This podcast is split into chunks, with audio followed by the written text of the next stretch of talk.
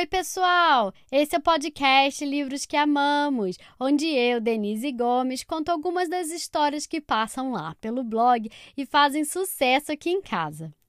O livro de hoje é sobre dinossauros. Aliás, o episódio vai ser especial de dinossauros. Já tem tempo que me pedem livros aqui sobre dinossauros. Eu acabo nunca conseguindo trazer, mas o dia chegou. O livro de hoje é o favorito do João. Eu espero que ele esteja ouvindo e que ele curta bastante ouvir o livro preferido dele aqui. Quem apresenta o episódio de hoje é o Vitor, que me mandou o áudio mais perfeito para o episódio. Vocês vão ver. Vitor, obrigada pela sua participação. Um beijo enorme e vamos lá ouvir o que o Vitor tem a dizer? Oi, gente. Aqui é o Vitor. Eu tenho 5 anos, eu moro em Goiânia.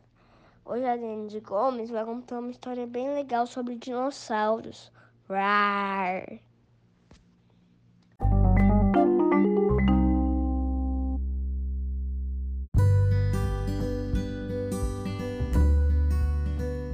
História número 1: um, O sonho de Bela. Amanheceu um lindo dia na floresta e a Velociraptor Bela pulou animada da cama. Que maravilhoso dia! O sol brilha forte e os pterossauros já enfeitam o céu. Bela adorava admirar seus amigos répteis voadores, e apesar de ser muito veloz com suas patas, o sonho dela era voar bem alto. Como eu queria ter asas! Ah, disse suspirando. Não fique triste, Bela. Você é veloz e pode correr muito rápido. Essa é uma grande qualidade, falou a pterossauro Tícia. Todos os dias, as incríveis amigas Bela e Tícia saíam para brincar. Enquanto a Velociraptor ia correndo pela selva, a pterossauro voava pelo céu azul e contava tudo o que via lá do alto.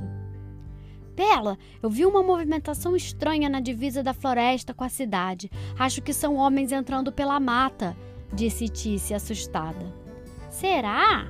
Mas eles nunca vêm aqui. Quando aparecem é para caçar, respondeu Bela. Preocupadas, elas pensaram no que poderiam fazer a respeito. Já sei, você avisa os voadores aí em cima e eu vou correr o mais rápido que puder para alertar todos os dinossauros aqui embaixo, falou Bela. Combinado, vamos lá, concordou Tícia. Assim, as duas conseguiram falar com os habitantes da floresta e eles puderam se proteger dos caçadores. Viu como são importantes as qualidades de cada um, Bela? Se você não fosse tão rápida, não daria tempo de proteger todos, disse a Pterossauro. Você tem razão, Tícia. Agora aprendi a valorizar minhas qualidades. E, depois da grande aventura, as duas amiguinhas voltaram felizes para casa.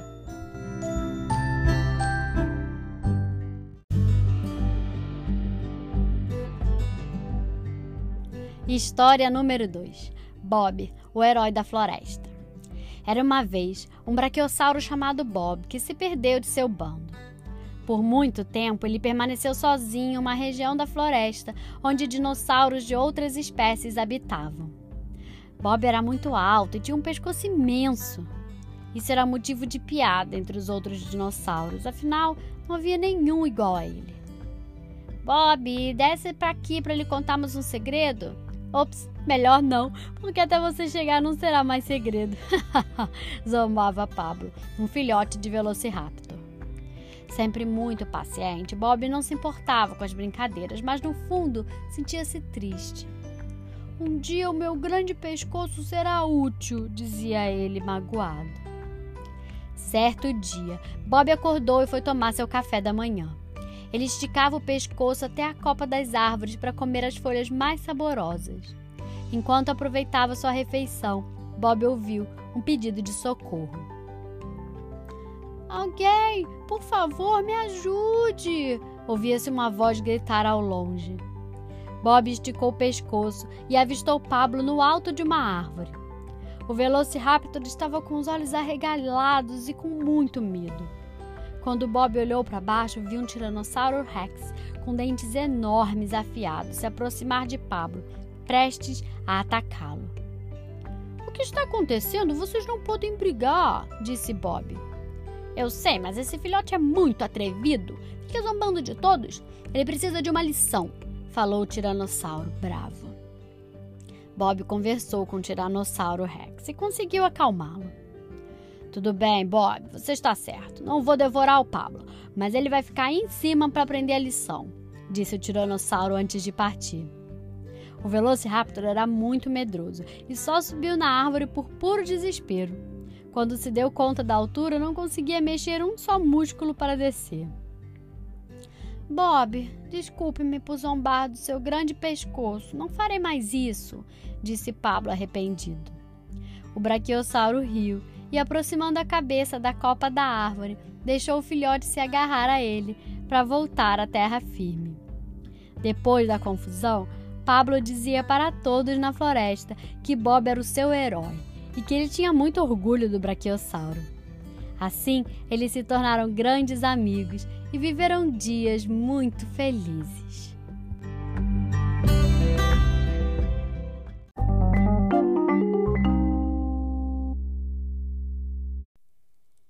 E aí, gostaram da história? As duas historinhas que eu contei hoje fazem parte do livro Dinossauros Divertidos, da Ciranda Cultural. Se vocês gostaram, manda uma mensagem para mim contando. Quem sabe eu não trago mais livros de dinossauros aqui para o podcast. Eu tô lá no Instagram, arroba bookswelove, livros que amamos. E não esquece, compartilha com seus amigos, me segue lá no Spotify para sempre receber notificação quando tem episódio novo. E fiquem ligados, porque na semana que vem sai uma nova história. Até mais!